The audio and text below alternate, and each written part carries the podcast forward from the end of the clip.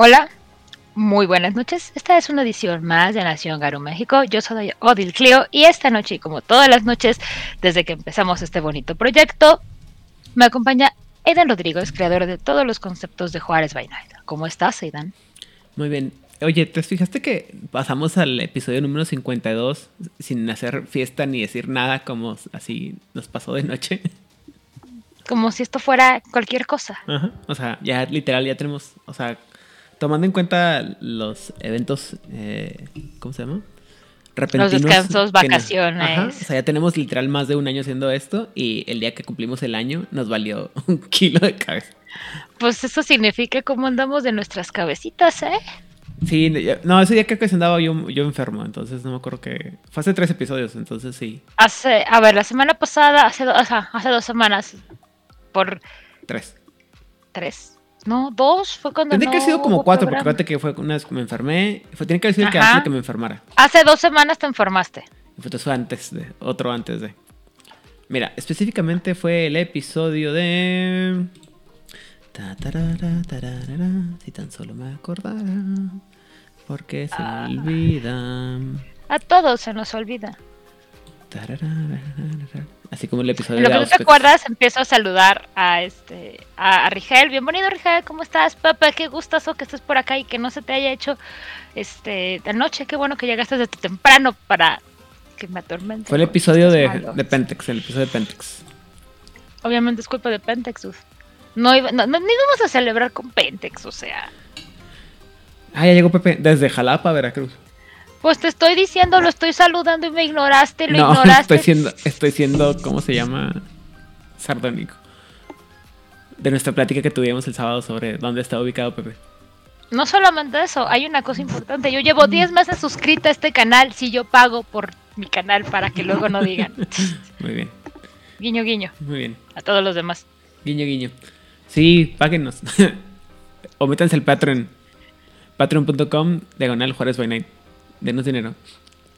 No tenemos Patreon, no les digas mentiras, Seidan. deberíamos. Deberíamos tener, Patreon. Pero... lo que tenemos Patreon, aquí abajito pueden, abajito, acá, eso, ah, no sé, me confundo de lado.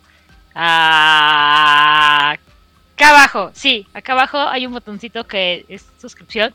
Si pagan Amazon Prime pueden hacer una suscripción al mes sin que les cueste. Y aunque y si les cuesta son 40 pesitos al mes, o sea, chicos, ya. Ya lo dije, ya. ¿Qué nos toca el día de hoy, Odil? Bueno, perdón, ¿tú cómo estás? Yo bien, mira, la verdad es que para la gente que presta atención a los fondos que tengo cuando estoy hablando, se notarán que no estoy en Monterrey, sino en la Ciudad de México, hermosa y bella, y me he dedicado a hacer la tragazón como Templeton la rata de la telaraña de Charlotte. Y no me arrepiento de absolutamente nada. Muy bien. Entonces, estamos gorditos y bonitos. Sí, digo, no sé si gordito todavía, pero posiblemente dame una semana. Uf. Muy bien. Uf. ¿Y qué vamos, a, qué vamos a hablar el día de hoy entonces? Ah, vamos a hablar de un tema que estoy segura que llevamos como seis meses diciendo que vamos a hablar. Pero, y como todo en Juárez by Night, siempre cumplimos nuestra promesa de, de qué tema van a hablar. Y vamos a hablar de los cambios de las cortes bestiales o los farales de Oriente, tan genérico como suena eso. Pues ya sabes, Oriente en el imaginario occidental. No, es que me sorprende porque nunca había escuchado el, término ferales de Oriente. Ay, la gente les conoce como muchas maneras. O sea, ten en cuenta que a los feras también les dicen furros. Hay muchas maneras. El mundo está lleno de opciones. Mira, ya llegó el otro jalapeño. Itzamán, Itzamná, Pepe, conózcanse. Ambos están viviendo en Jalapa. Y ambos son un par de Moshkins, no lo pueden negar. Así es. ¿Será que Jalapa es la tierra de los Moshkins? Sí lo pensé. Hmm. Sí lo pensé. Estaba así como, así como que. ¿Será que aquí, ahí se dan los Moshkins? A lo mejor. Digo, Jalapa es una tierra muy fértil, entonces quién sabe. Puede ser. Ahora sí, pues vamos a hablar de las cortes bestiales o los cambiaformas de Oriente. Y cuando decimos cortes bestiales, así les digo de rápido antes de que empecemos con todo nuestro show, básicamente nos referimos a que en esa parte del mundo sí están organizados, aunque uno creería que no.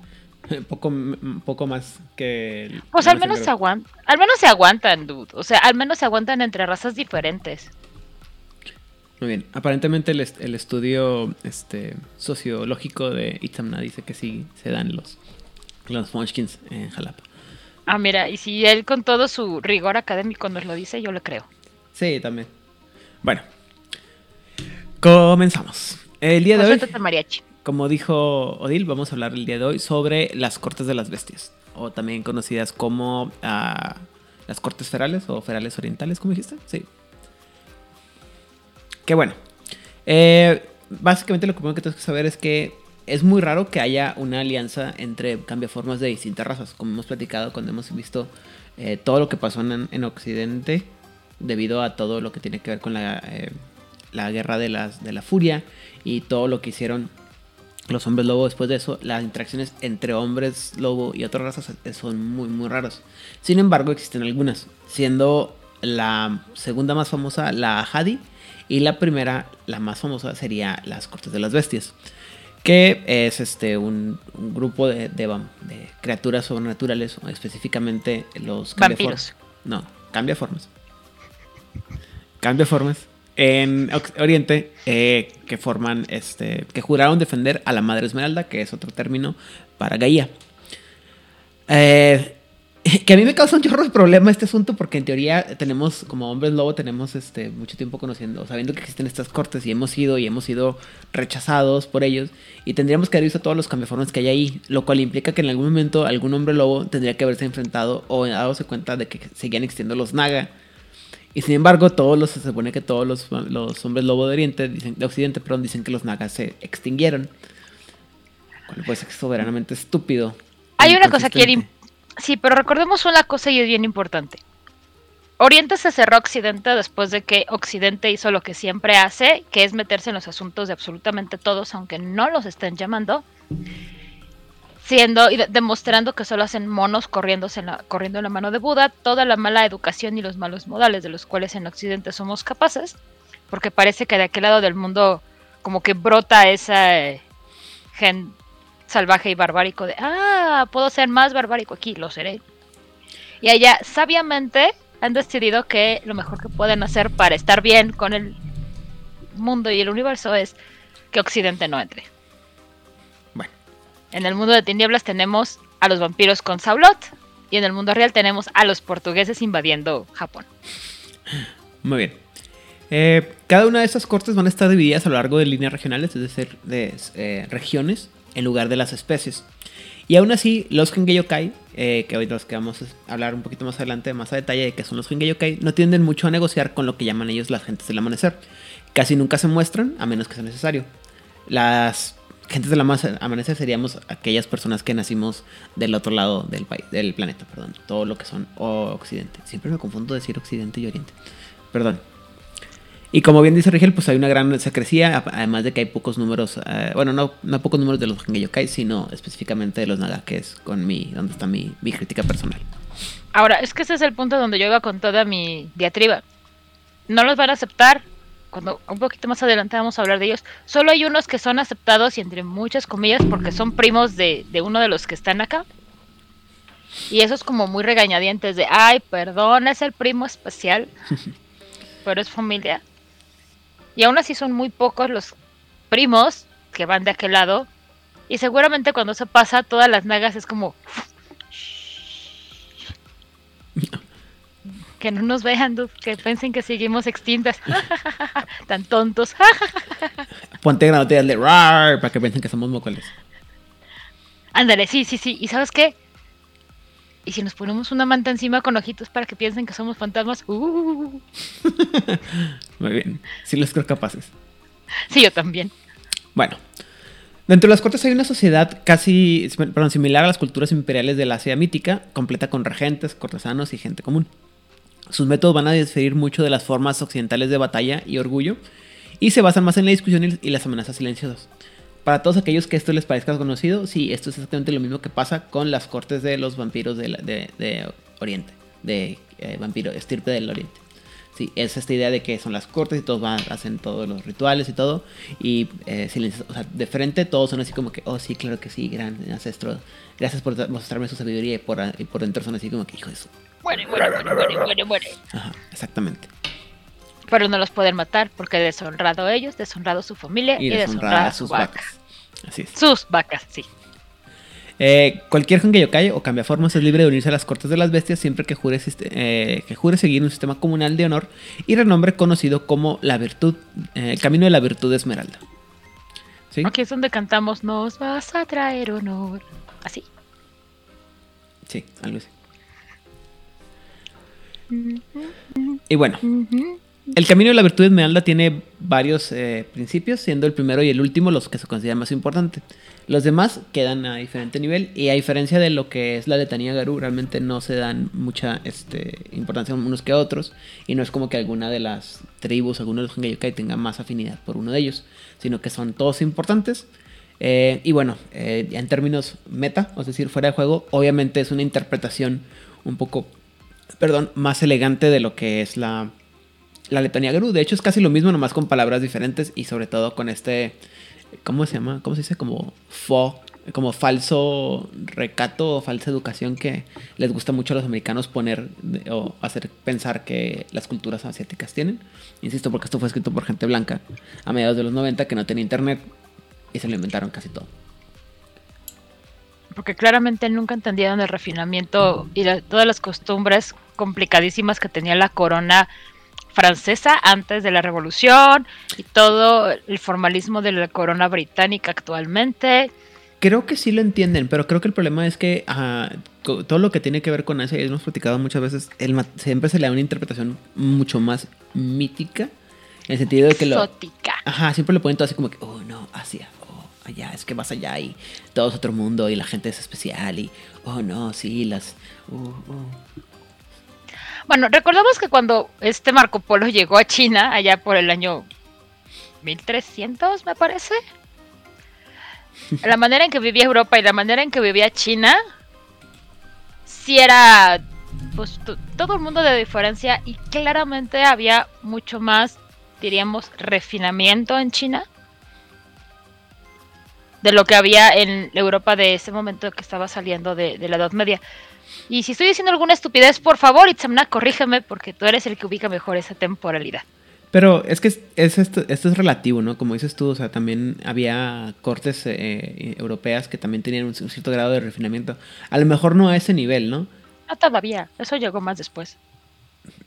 ¿Pero estaban tan salvajes en realidad? O sea, estamos hablando de Marco Polo, que ya era un nivel de, ¿cómo se llama? De, nivel, ¿no? O sea, ya había algún tipo de educación y... Mira, posiblemente... Mira, en primer, en primer lugar no se bañaban. La comida que tenían era como... o sea, llegar a China sí fue como un favorzote que se le hizo a la comida europea. Seguramente, pero también, por ejemplo, este, según yo, para estas fechas ya usaban tenedor y cuchillo, ¿no? Que eh, hasta donde yo entiendo, alguno, algún lado me lo explicaron, eh, el comer con tenedor y cuchillo es una forma, y sobre todo cuando hablas de todo lo que es la, el, ¿cómo se llama? la platería, es una forma de mostrar que eres, que eres más civilizado.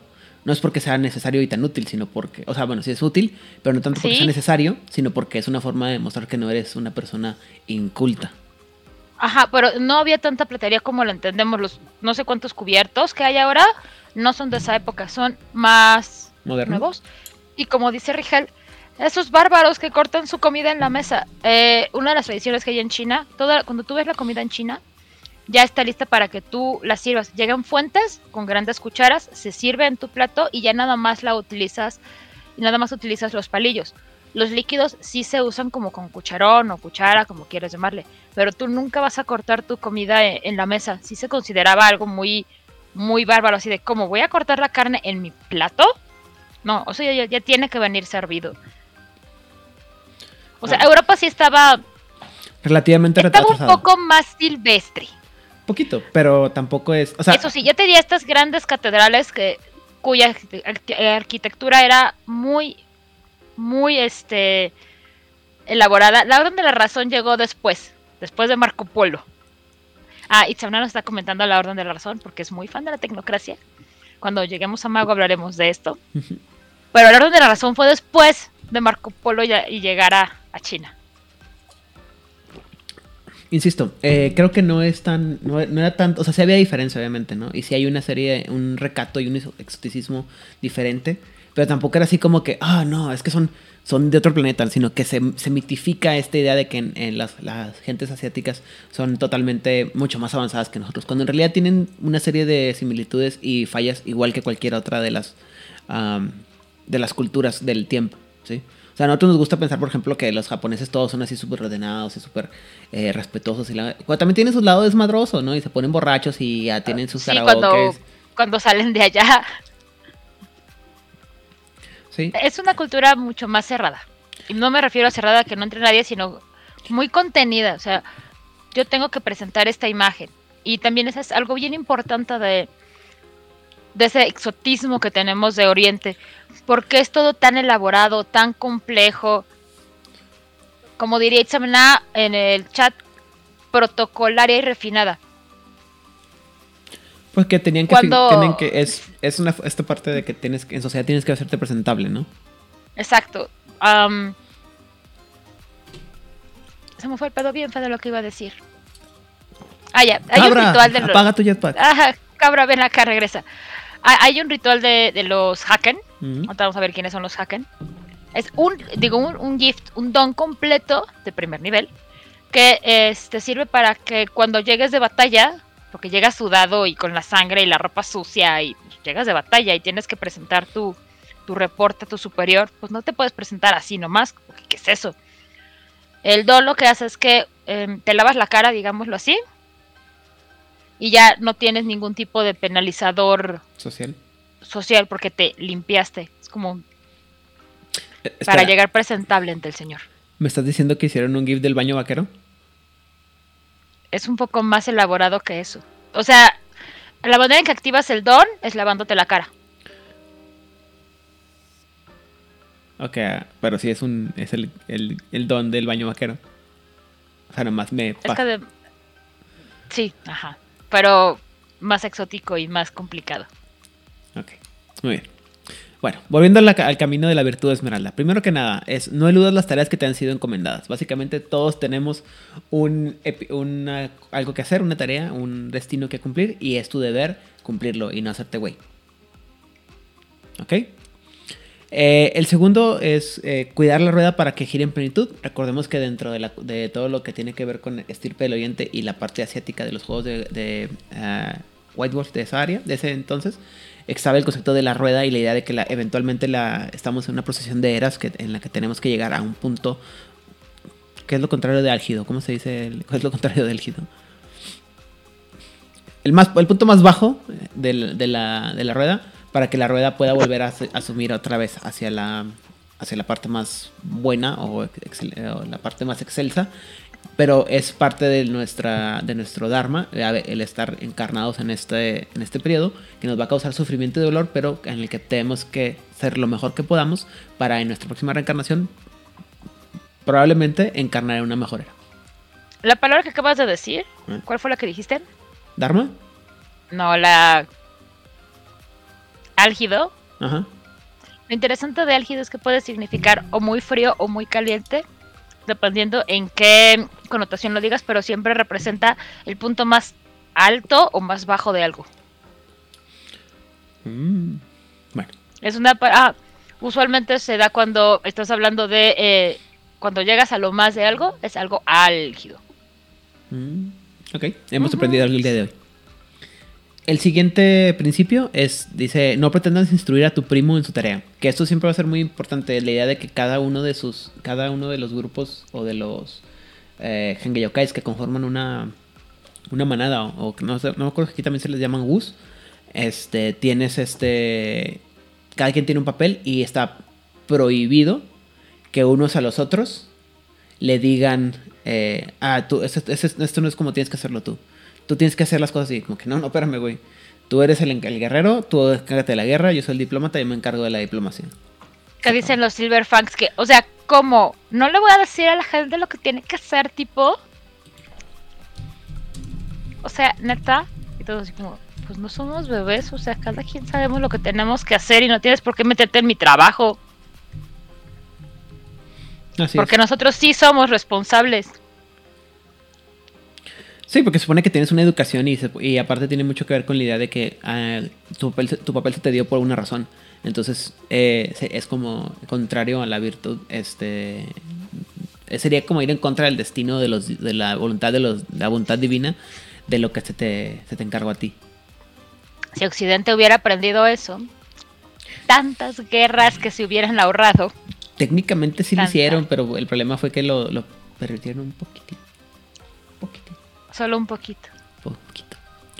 Eh, el siguiente principio es el de honrar tu territorio en todas las cosas, que es el, lo que yo le llamo el principio del cholo. O sea, este es tu barrio y lo vas a defender y lo vas a cuidar y te vas a asegurar que nada le pase nada a tu barrio porque es tu barrio.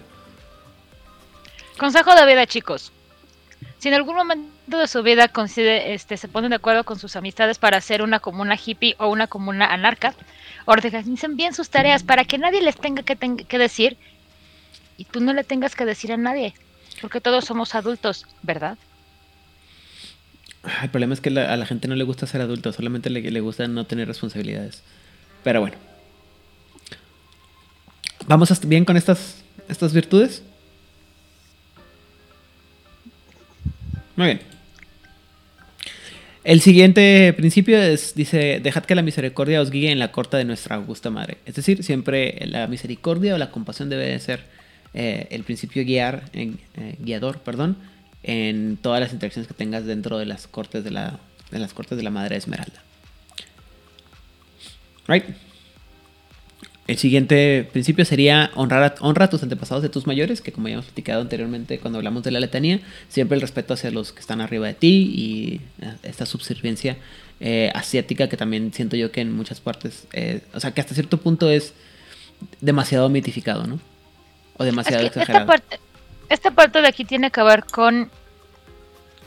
Y no solamente en Genkai Yokai, también en Kwajin, en los 10 mandamientos católicos y en un montón de partes. Esto tiene que ver con el respeto al mayor, a su sabiduría, porque en teoría, y todas estas son ideas en el imaginario, el que es mayor sabe más, tiene más experiencia ¿Y ¿Qué tal si eso si como quiera dice- está muy güey?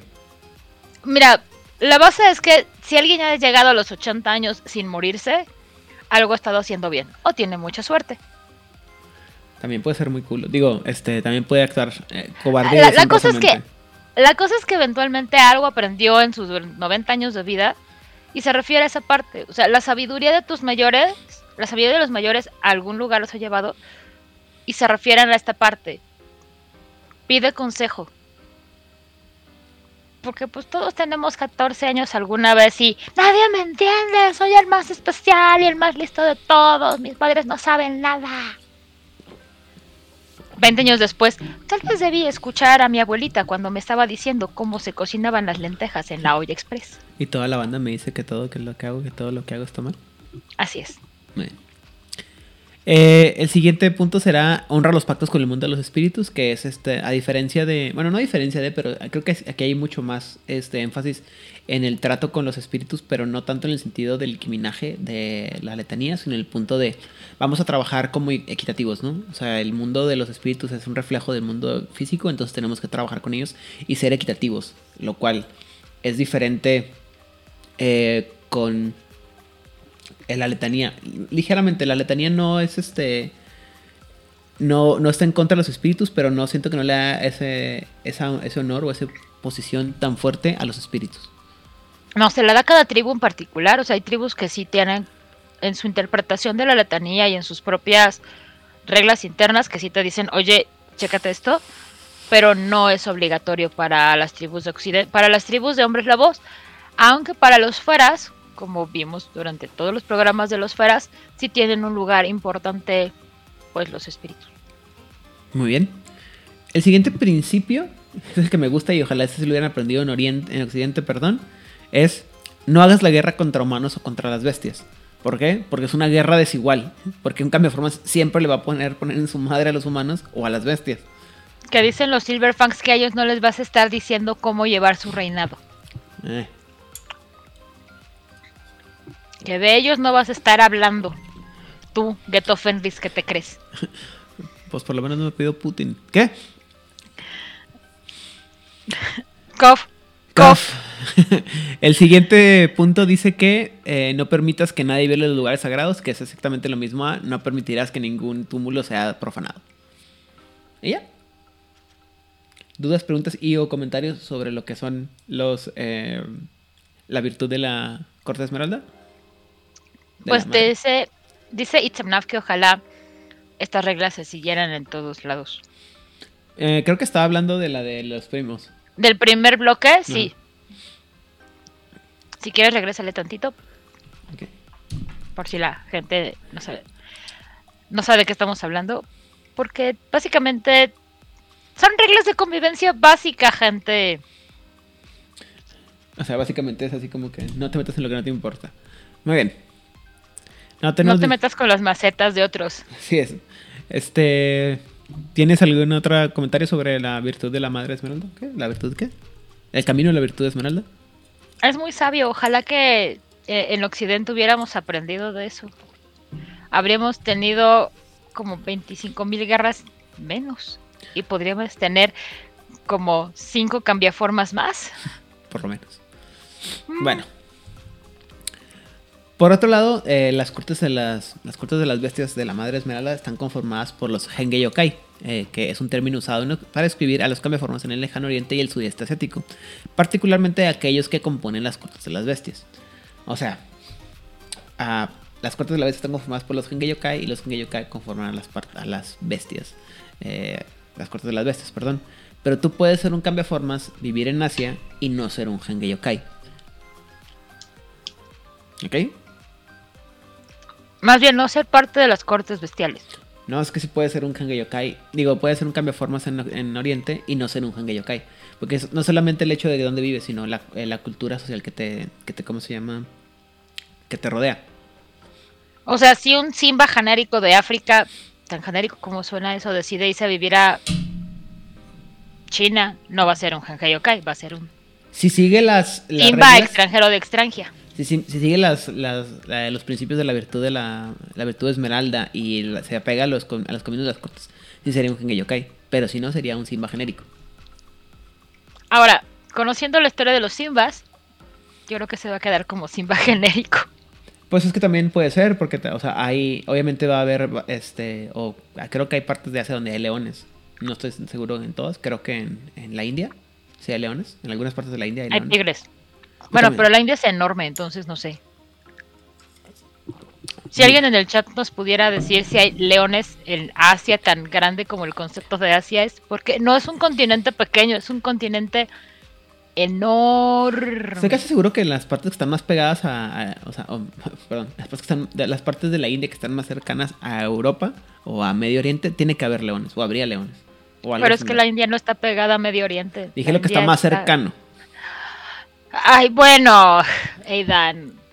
O sea, Mongolia también puede tener una parte pegada a Medio Oriente. Pues sí, Bueno, ¿cómo, cómo llegaron los mongoles a fregar a- hasta Roma? Ana. ¿Cómo qué? ¿Cómo llegaron los mongoles para hasta quién sabe dónde? Caminando. Por eso, entonces tiene que estar pegado, tiene que haber caminito. Ah, no, pues tienen que pasar por Afganistán, Irán, Irak, Kuwait. Muy bien. Perfecto. Hasta que alguien me, me corrija en el chat, seguiremos con esa idea. Por otro lado, o mejor dicho, para empezar, la palabra Henge Yokai puede traducirse literalmente del japonés como fantasma cambiante. Eh, yokai, como mucha gente sabrá, por debido a diferentes animes que llevan esa palabra en el norte, es fantasma o espíritu. Y Henge sería la parte que implicaría el cambio. Mira, ¿ves? Eh, según Dimitril, eh, hay una pequeña población de leones en el área de Gir. Reprobé geografía y cuando la pasé fue en la primaria y porque la profesora dijo no se van a aprender todos los países de la Unión Soviética que se acaba de desarmar. ¿Dónde está la región del Gir? Ok, muy bien.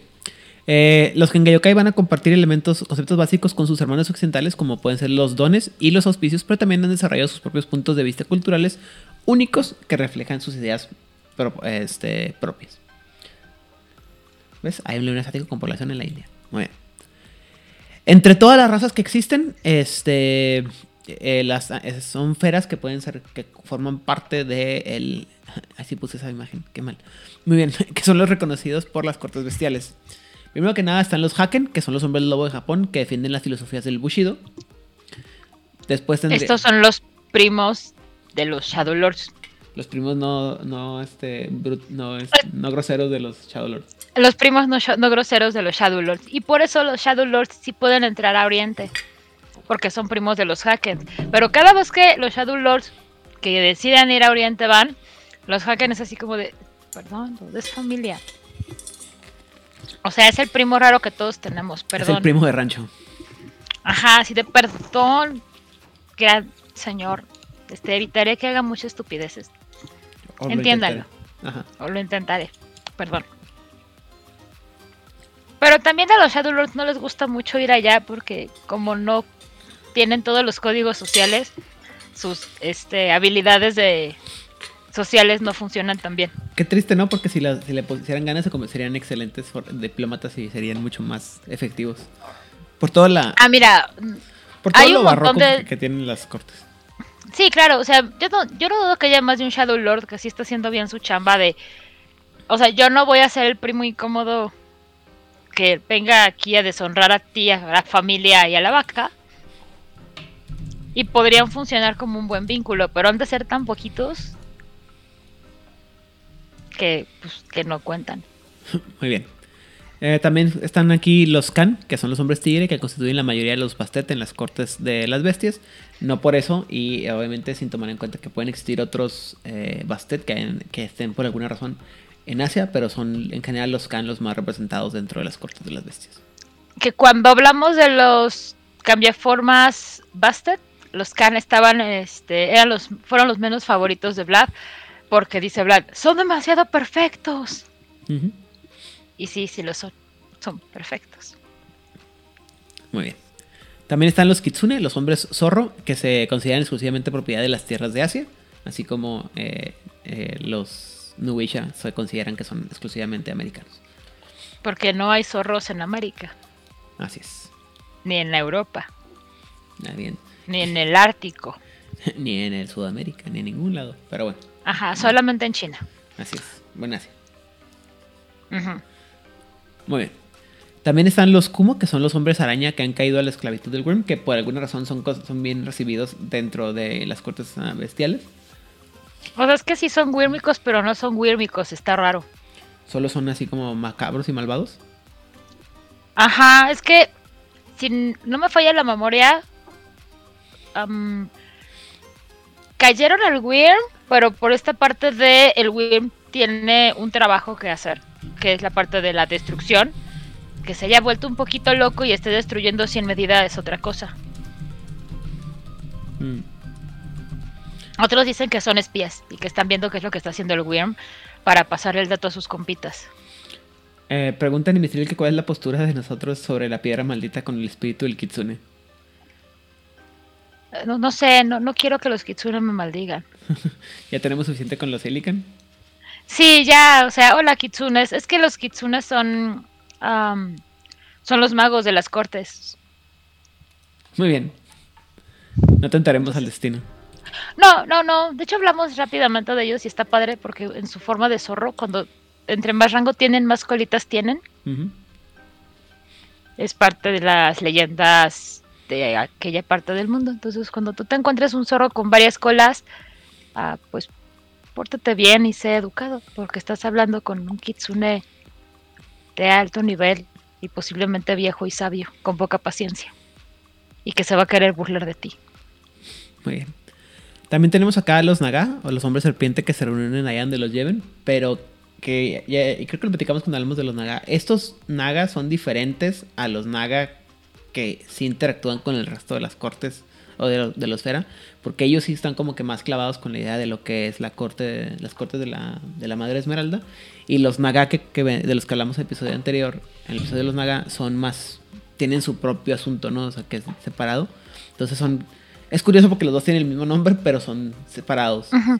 Ahora, este, algo que no estamos mencionando es que en, en las cortes bestiales cada uno de los feras tiene un una tarea asignada por esa parte de, de lo que estábamos viendo en las del ah, la El virtud, reglas El virtud de la. El camino de la virtud de Esmeralda. exactamente en el camino de la virtud de esmeralda cada uno tiene asignada una tarea. En este caso las nagas están cumpliendo con su trabajo el trabajo que Gaia les dio desde el principio que es ser las jueces. Aquí pues siguen siendo las jueces y se les eh, se les respeta mucho por lo mismo. Muy bien. Ahora también vamos a tener a los Nezumi, que son los hombres rata de Asia, que están llevando a cabo una guerra baja contra la humanidad, es decir, la- lo que llamaríamos una guerra eh, fuerte, una guerra de verdad. Pero aparte, la guerra en el sentido de todo lo que es este eh, asesinatos y, y demás, ¿no? O sea, estos son. ellos serían son el equivalente de los ninjas los que están haciendo la guerra baja una guerra sucia los que no te van a atacar de frente, aunque podrían hacerlo, pero no lo van a hacer, son los espías. En este caso los Nezumi son los asesinos, no los no, no las Naga. Las Nezumi son este, los que hacen esa chamba sucia y oculta que los que están haciendo las cosas de frente no les gusta, pero saben que es necesaria. Sí, como decías ahorita bien, eh, son los, los ninjas, ¿no? El maestro Splinter es un gran ejemplo. Eh, también están los Samebito, que son los hombres tiburón que se consideran mucho más refinados que los Roquea. Y esto es diferente a los Roquea normales porque aquí sí se... Recordemos la parte de que los Roquea odian a todos los, los tiburones que están en, en tierra y cuanta cosa y toda la- todo lo que es mar, no mar y sobre mar. Y ellos dicen, ah, ok, claro que sí. Estos sí son los, los Samebitos sultan a los Roqueas y dicen, ah, mira, sí, el primo de rancho, güey. Otro, ajá. Ok. Eh, también están los Tengu, que son los hombres cuervo del lejano oriente, que sirven como exploradores y heraldos entre las cortes de las bestias. Y también aquí eh, está un poco más cercano a lo que era el, el- el papel original de los, ah, de los Koraks, ¿no? Que es el, el de ser mensajeros y, y llevar mensajes y no nomás andar de chismosos como están en Occidente. Y también tienen cierto nivel de diplomáticos por la misma parte de este que exploran y son los heraldos también pueden servir como diplomáticos entre las diferentes este, cortes. Efectivamente. Y finalmente están los Shonglung, que son los primos lejanos de los Mokole, que mismos, bueno, o los Shonglung, mejor dicho, creen que son los descendientes del gran dragón de Ébano y la reina escarlata, que serían las fuerzas creadoras del universo dentro del mundo de los Genkai. No me acuerdo exactamente cuál es cuál. Creo que el dragón de. Ébano es el Yang. No, el Yin. Y la reina escarlata el Yang. Así es. Muy bien. Algo muy interesante de los Shonglung es que son los sabios. Mientras que tenemos a los Kan que serían los mandarines. El Kan, y no hay una autoridad más arriba de un Kan en teoría. El Kan siempre va a pedir consejo a un Shonglung. Cuando tenga dudas, a qué va a pedir consejo es a un Shonglung porque pues también es un dragón, ¿no? Entonces... Y no hay cosa más sagrada y divina en Oriente que un dragón. Tal vez un fénix. Lástima que no hay cambio formas. Fénix. Mm, no, pero hay este Dharmas Fénix, ¿te acuerdan? Ujú. La cosa es que su trabajo es ser los consejeros, son los más sabios y cuando los más jóvenes tienen dudas recurren a él, un poco como con el antiguo maestro de los cinco picos de China, de los antiguos cinco picos de China, cuando Shiu se la pasa, oh gran maestro, necesito consejo, así igualito, porque inclusive la misma Atena en algún momento le pide consejo, porque pues 300 años de vida algo le han de haber dado de experiencia. Estaba sentado todo el día ahí abajo de la pinche cascada pedorra esa. La contemplación te da sabiduría y si no, al menos te da paciencia. Y cuando eres una persona paciencia, paciente puedes tomar mejores decisiones que si te lanzas nada más como el borras. Se le han de ver este entumido las patas, por eso se haber quedado ahí atorado. Seguro también. No, en algunos momentos sí los veías fuera de su piquito ahí. Cuando iba a dormir o caminaba tantito y entrenaba así. Algo así como yo. Pero bueno. Ajá. Muy bien. Eh, al igual que los otros Fera, los Gengai tienen auspicios para determinar los rasgos dominantes de un Fera, así como las tareas que éste puede realizar. Sin embargo, estos auspicios no están vinculados a los ciclos lunares que utilizan los, occidentales. Más bien los roles se asignan a cada miembro de un grupo en el momento de, eh, un grupo de guerra cuando este se forma. Es tradicional y se considera afortunado asignar a cada miembro del grupo un auspicio diferente con el fin de mantener el equilibrio. Y a diferencia de los que son eh, en, en, Occidente, son más de cinco. Primero que nada, tenemos a la linterna, que es el coordinador y el guía. Eh, lo que básicamente sería el equivalente a un Philodox. Después está el, el, puño, que es el experto principal en la lucha, lo que vendría siendo más o menos un Aurun. Tenemos también el, el, espejo, que es el altavoz y el enlace con el mundo de los espíritus, que es básicamente más o menos lo que sería un Teursh. Eh, en este caso, más o menos, si nos vamos a las funciones que tienen por cada, cada cambiaformas, eh, te vas uno para atrás, por favor, Eden. Los linternas serían los Kan, porque son los guías. Los puños eh, serían los Haken porque sería porque son la especie de los samuráis, el honor y la lucha de frente. Los espejos serían Kitsune como, eh, como magos y como intermediarios entre el mundo de los espíritus. Mm, muy bien. Después tenemos la hoja, que es el explorador, el espía y el maestro del silencio, aproximadamente equivalente al Ragabash, como por ejemplo podría ser un Nezumi o un Kor. Así es. También está el Pilar, que es el apoyo moral y físico, aproximadamente, aproximadamente perdón, equivalente a un Galeard. Que a ese sí no sé qué podría ser más adecuado. El apoyo moral podría ser la parte de, em, de los dragones. Mm. Y finalmente está Porque también cuentan las historias del pasado, ¿no? Y finalmente está el, el, puesto del cortesano, que es responsable de la protección y el mantenimiento de los niños del dragón. También supervisa la parentela y a los jóvenes formas y obviamente en Occidente no tenemos un, auspicio equivalente. Pero porque esto es todo lo que hacen los Grondor y como los matamos, ya no queremos saber nada de lo que hacen los Grondor. No los matamos, se murieron accidentalmente, güey. Después de un, chingazo de mordidas y, y, garras. A ver, si alguien utiliza una pistola para dispararle a alguien, claramente el otro se murió por alergia al plomo, no por el dolor, no, no porque la bala haya destrozado todos sus órganos internos. Y porque eran deliciosos. Digo, ¿qué? Hola, Foti. Saludos para cuando escuches esto. Muy bien. Eh, dudas, preguntas y comentarios sobre lo que tiene que ver con los auspicios. Mm. Ñam, ñam. Ñam, ñam, ñam, perdón. Es que por alguna razón no entiendo, pero cuando estoy en llamada o en transmisión me da un montón de hambre, lo cual es muy raro porque a mí nunca me da hambre. Así que supongo que puede ser, o, mi ansiedad presumir lo que estoy comiendo. En este caso es un chocolatito. Entonces, creo que también algo que en esta exoticidad que tenemos de, Oriente y dentro de nuestra visión occidental hacia el Oriente, es que es unas, son sociedades como muy estratificadas y muy, muy verticales, pero rígidamente verticales. Así que cada uno tiene que cumplir con su papel, ya que otros no pueden hacerlo. O sea, mi trabajo como hacker no va a ser ser espía. Porque para eso están Onesumi o Tengu. Yo no tengo por qué decirles lo que tienen que hacer o yo no tengo que hacer lo que ellos tienen que hacer, porque ese es su trabajo. Y, y ya y se reafirma y se sostiene todo esto más con estos auspicios. Es reafirmar lo que ya existe. Sí, efectivamente. O sea, llevan. Cada quien tiene un papel y, se, tiene que cumplir y cada quien sabe cómo cumplirlo, ¿no? Muy bien.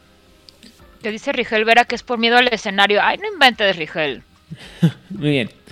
Finalmente, un concepto que es muy importante, como ya mencionamos, dentro de la cultura de los cortes bestiales, es la rueda de las edades. Al igual que los Kuejin y en, y en menor medida los espectros, los Gengeyokai van a, ver la historia, de, la historia del mundo dividida en periodos principales en el tiempo.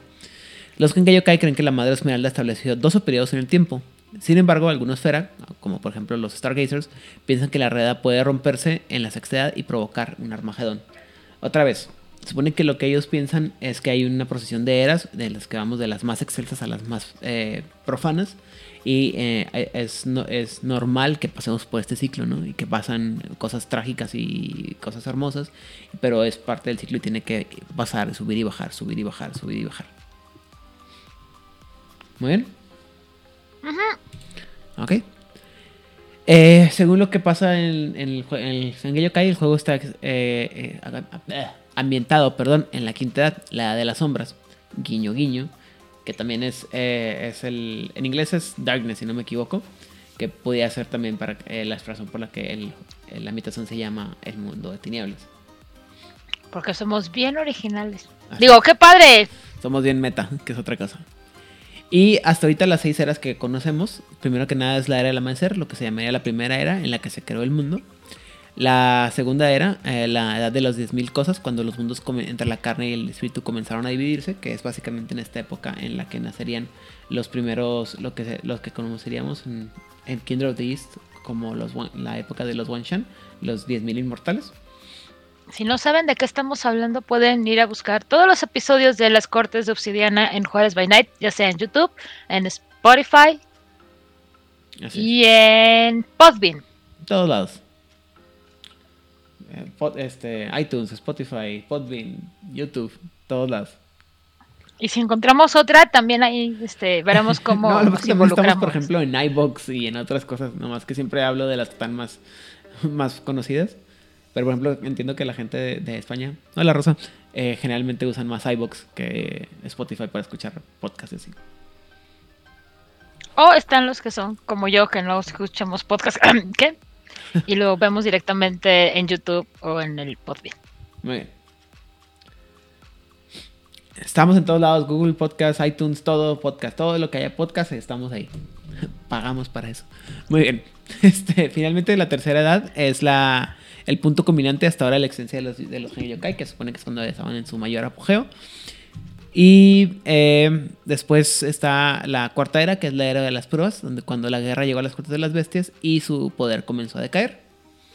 Después estaría la era de las sombras, que es la quinta era, la era actual. Y finalmente la era de los dolores, la sexta era, aún por, por venir y aún no se prevé que sea un momento feliz. O sea, no se sabe qué, qué va a pasar. Pero vamos a estar en... O sea. Porque sería el punto más bajo. Y sería lo más oscuro. Y después de la sexta era empezamos otra vez a subir. Sería un poco menos fea. La octava sería, sería más o menos el equivalente como a la tercera, si no me equivoco. No. 6, 7, sí, como a la tercera o cuarta era. Y iríamos mejorando. Poco a poco. Y creo que esta es la diferencia más grande que tienen las cortes bestiales con el, el resto de los feras y es esta creencia, mientras el resto de los feras están activamente haciendo todo lo que estén sus muy capaces o incapaces garras o pezuñas para detener el avance de, estos procesos, porque si avanza se acaba todo, para las cortes bestiales es un proceso perfectamente natural y lo que ellos están buscando a veces este, es acelerar este cambio de, de, la quinta a la sexta edad para que además cuando llegue a la sexta edad también pones a trabajar durísimo para que sea una edad lo más breve posible. Saben que no se puede evitar, entonces es mejor le metemos velocidad, llegamos rápido y le metemos velocidad para que acabe rápido y empecemos a subir. Así es. Y de hecho en algunas partes te dicen que incluso lo que tratan de hacerlos, a diferencia de los, este, hay una parte que te dicen dos cosas, Uno, que te dice que la, es la razón por la que los, los, los miembros de los Yokai no se llevan bien tan bien con el con los, uh, los Fera o los, los hombres lobo occidentales. Dicen, es que tenemos oh, ideas diametricalmente opuestas, ¿no? Porque ellos quieren evitar que lleguemos, quieren que nos mantengamos en esta época, por así decirlo, y nos queremos avanzarla, ¿sí? Y por otro lado, también se supone que los Yokai lo que quieren hacer es, es, evitar que haya el, el, menor mal posible para que cuando lleguemos a la sexta era, aunque lleguen los Llama Kings o los Reyes Llama con toda su gloria y poder, tengan pocos recursos para, ejecutar sus, diseños. Entonces su reinado va a ser terrible y, lleno de dolor y, sufrimiento, pero no tanto como pudiera ser. Y, eso también tiene que ver con una concepción del tiempo. Obviamente todo esto está visto desde el punto de vista occidental con tanto conocimiento o poco como pudieron haber tenido los escritores de, de estos libros. En Occidente la concepción del tiempo es lineal. O sea, del 0 al 100 y, ya. E, en Oriente, en general, la concepción del tiempo es circular. Todo siempre está regresando. Eh, por ejemplo, en el caso de del hinduismo, en donde reencarnas, lo interesante es que cuando tú reencarnas, si cumpliste con tu dharma, como estuvimos explicando brevemente eh, en los programas de, de los Kuejin, si tú cumpliste tu Dharma, vas a regresar, vas a tener tu siguiente vida como un ser espiritualmente Más superior avanzado. al que tuviste en esta vida. Lo interesante de esto es que no necesariamente tienes que ir como adelante en el tiempo, como diríamos los occidentales. O sea, tú puedes regresar, cuando tú regresas a la rueda de la vida, puedes regresar a, puedes estar en años antes de tu nacimiento de esta última vida. No sé si estoy siendo clara, creo que está enredado esto. Entonces, si lo vemos como, como una línea, aquí, etiqueta eso, este, haciendo acá el 0 y acá el 100, nosotros iríamos acá y ellos dirían, Nel, o sea, tú puedes moverte sin ningún problema porque es un círculo. Eso está bien interesante. Por eso la concepción del tiempo es muy diferente allá y eso no tiene que ver con el exotismo, tiene que ver con la manera en que su cosmovisión siempre sea representado. Ujú. Y bueno, también este, recordemos que la idea de la. eh, la idea de la. De la idea de las. De la rueda de las edades, perdón. Que fue una idea, una idea que se empezó a meter casi para el final de tercera edición. Fue una forma en la que la gente de Bible justificaba el que hubiera diferentes ambientaciones. Si no me equivoco, la segunda era o la tercera era es la, la que sería el equivalente a Exalted. Y la segunda es Exalted. Sí, porque la primera, si nos metemos como ya en, muchos detalles, en, en teoría la primera edad sería antes de que los demonios cayeran. Ok. Y luego la segunda es la idea de la era de Exalted. Exactamente. Y luego la tercera, nos, perdemos dos, dos eras, que es la tercera y la cuarta, que no sabemos qué es lo que pasa en realidad. Se supone que la quinta era empieza en lo que es la historia humana concebible. Ujú. La sexta es lo que va a venir después del fin del mundo, como lo conocemos, como lo conocería nuestra cultura. Y luego ya todo lo demás que venga hacia enfrente. Ahí, Así por es. ejemplo, hay gente que, que argumenta que, por ejemplo, el mundo de Aberrant y de Aberrant, Trinity y Adventure representarían la- lo que ya es el- la sexta era y de ahí para adelante, ¿no? Sí. A ver, no sé si ya sería la- empezando a subir a la séptima o sería la, la sexta. Lo que... Y Trini- Trinity es después de Aberrant, ¿no? En teoría. Ay, siempre se me va la onda cómo está la, la línea, pero sé que es... Porque Adventure es el es como en la época pulp. Ajá, pero se supone que es Adventure y luego según yo es Trinity y luego Aberrant, ¿no? Es que según yo Trinity es después, es cuando los Aberrant ya se ponen como muy loquitos y los mandan a otro planeta. Bueno, regardless, se supone que también por eso es así como que cuando, cuando te pones así como que te cierras los ojitos y volteas ves la mitología de Aberrant y de Trinity, es cuando volte- puedes ver para volteas a ver el mundo de World of Darkness y decir, ah, claro, o sea, por eso estos tipos de criaturas y cuánta cosa. Sobre todo en las últimas, este, en las, en las, en versiones más, este, modernas se, se hizo un poco más de énfasis, al mismo tiempo que se, se, sal- se salieron de ahí. ¿Me explico? No sé si me explico cómo. Y pues ya, de ahí en adelante. Eh, al final del día, pues esa, esa idea se, se, se clausuró y nunca se, nunca se llegó a completación. Pero pues todavía está por ahí la idea de que el Exalted es este unas dos eras atrás. Así es. Y que pues hay esa, esa relación entre esos juegos. Aunque, la- insisto, la relación con Aberrant y Trinity y demás es un poquito más tenue. Pero bueno, Odil, ¿qué, qué opinas sobre las cortes bestiales, los Gengayokai y demás? Mm, me gusta mucho. A mí en general me gusta mucho todo. O sea, ustedes van a escuchar en los programas que a menos de que esté muy nefasto no me gusta. Entonces, Mm. en general, a mí me gusta mucho porque para mí son opciones de juego dentro del mismo universo que ya conozco. Entonces, es como decir, voy a una heladería y son sabores diferentes de helado, pero todos son de helados. Mm, Lo padre de, de las cortes bestiales es que si tú tienes una mesa en donde cada uno quiere jugar un fuera diferente, que trabajan en equipo y no se estén constantemente peleando porque no, es que tú hace tres edades y tu gente me hizo y no sé qué, y tú me traicionaste y entonces tú te fuiste a... Este, Genjayo que ya es tu opción. Puedes tener uno de cada uno de los feras que están trabajando en equipo buscando obviamente pues resolver las situaciones que el narrador les vaya poniendo y no están constantemente peleándose entre ellos porque en Oriente todo lo que tuvimos en Occidente de la guerra, de la ah, de las lágrimas, de la, de la rabia, de la furia, del berrinche. De, de, la luna se veía más amarillita hoy, yo digo que se veía más naranja. No las tuvieron. ¿Están conscientes de que pasaron en Occidente? Pero no tuvieron esos problemas entre ellos, porque siempre han estado peleando juntos, entendieron muy bien de qué va esto. Y así. Entonces, me gusta por esta opción de que puedes trabajar en equipo con diferentes esferas y no están toda esta lista de recriminaciones que en Occidente, pues sí tenemos. Pues a mí también me gusta, pero me gustaría poder meterlo esto en la historia de los juegos sin tener que meternos en el drama de si son o no asiáticos o no. O sea, me gustaría meter o sea, me gustaría que pudiéramos aplicar esa, esa ese juego a, ¿cómo se llama? A Hombre Lobo sin el drama de, ay, es que estábamos peleados y ahora estamos aquí haciéndolo como regañadientes, o sea, está chido, digo, y el drama que hacen me, me gusta, ¿no? Pero me gustaría también poder jugarlo sin tanto, sin tanto drama. Eh, definitivamente creo que es una ambientación diferente y muy especial. Y me gusta mucho, la verdad es que está bonita la, la ambientación, pero también sí creo que requiere mucho meterse en ese como exoticismo falso de lo que es Occidente para que sea auténtico. Y, y a veces creo que como muchas cosas que tienen que ver con los estereotipos que tenemos, creo que si el jugador no lo sabe llevar bien, se presta mucho a que sea se convierta en una caricatura.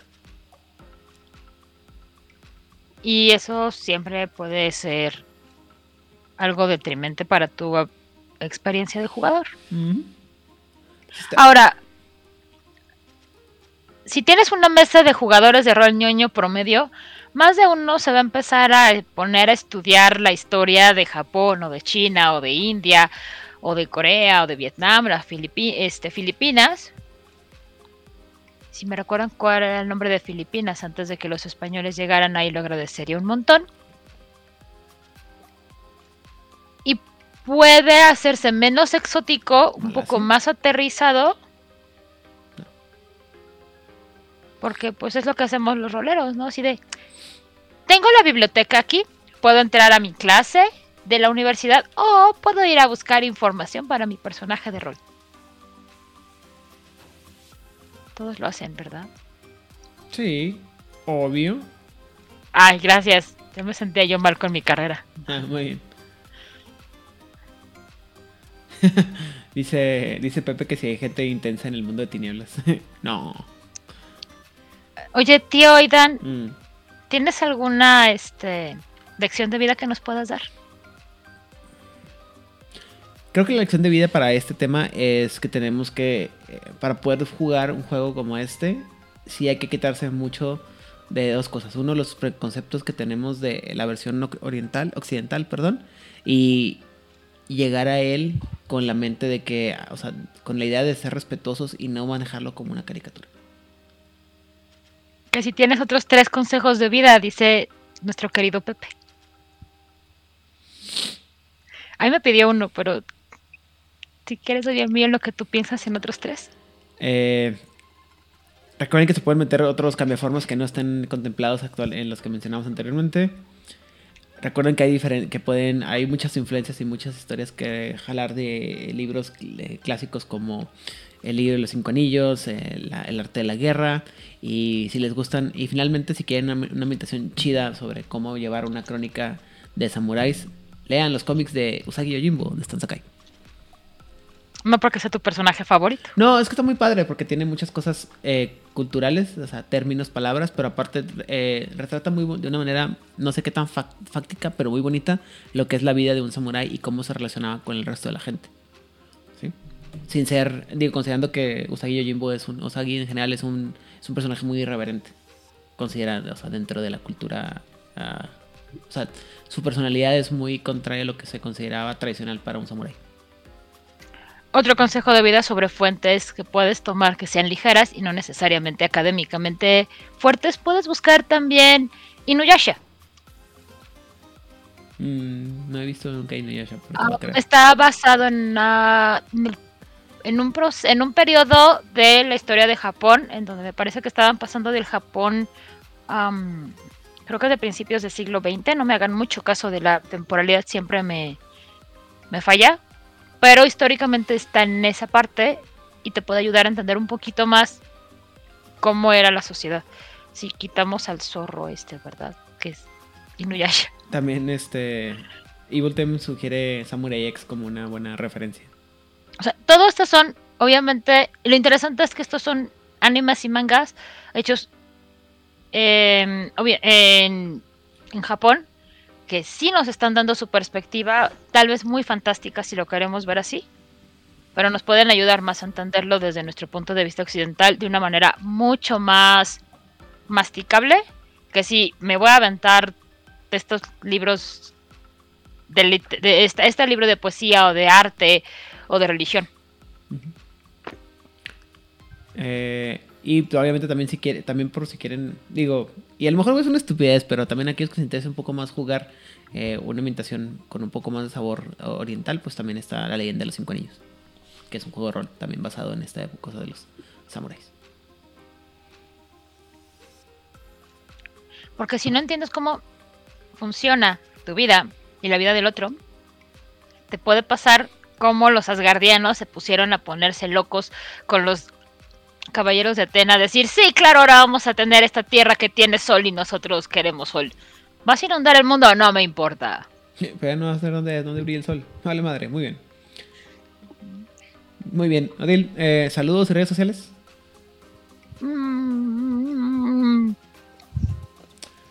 Dice, dice Pepe que si quieren ser mucho más Munchkin, los, dones de las cortes bestiales y los rituales están mucho más inflados y OP que lo normal.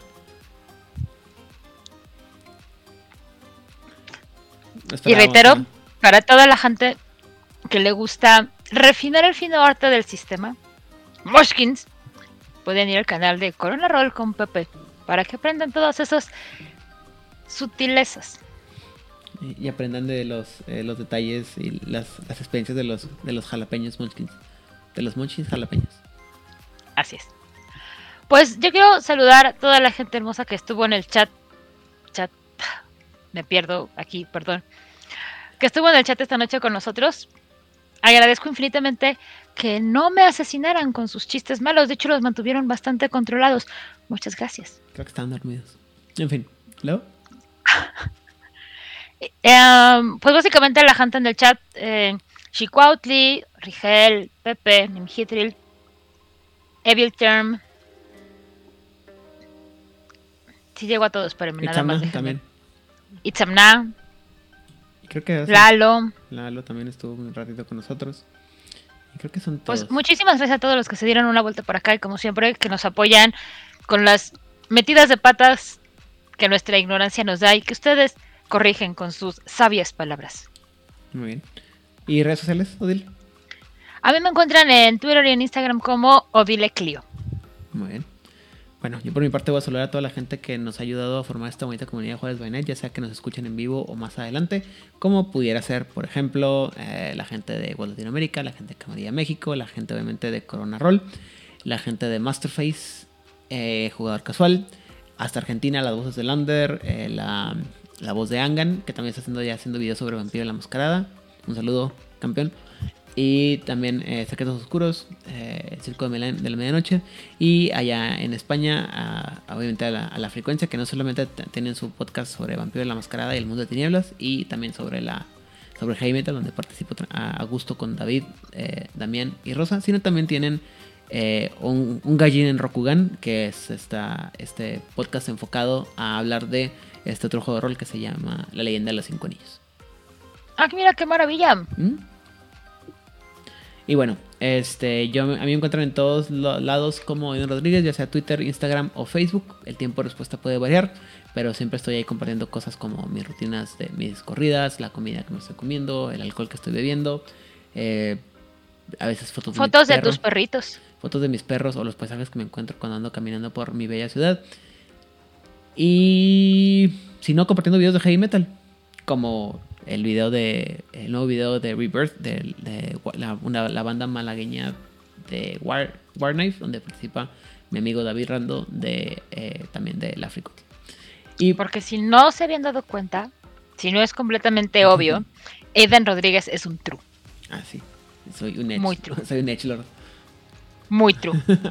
Por si no lo sabían y no era obvio. Muy bien. Y bueno, Digo, no sé, hay gente muy despistada en esta tierra, Aidan. puede ser. Pero bueno, sin más por el momento, muchas gracias por acompañarnos. Nos vemos a la próxima. Que tengan bonita semana.